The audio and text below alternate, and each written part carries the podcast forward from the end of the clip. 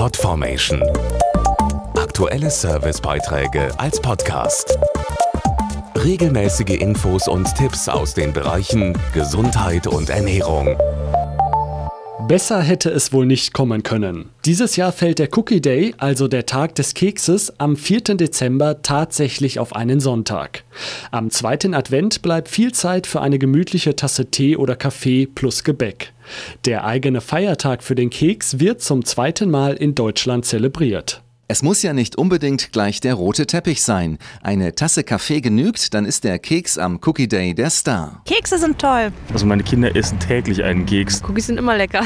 Klingt toll, ich mag Kekse. Ich glaube, der ist ganz schön lecker, der Tag. Sie verwöhnen schon auf den ersten Blick, denn meist sind Kekse kleine Kunstwerke. Hübsch verziert gibt es sie in vielen Variationen und geschmacklich lassen sie selten einen Wunsch offen. Die leckeren Meisterwerke verführen zum Abschalten und bieten deshalb immer eine gute Gelegenheit zum Genuss.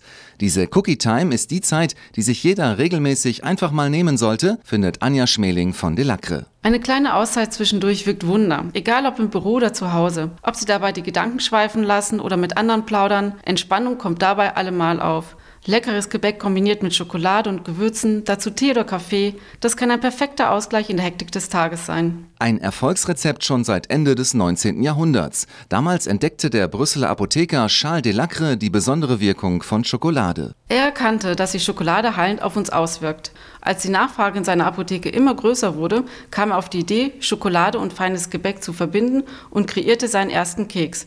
Durch Delacres Leidenschaft für Gebäck entstanden echte Klassiker wie die traditionellen Biarritz oder Marquisette, die wir auch heute noch so gerne genießen.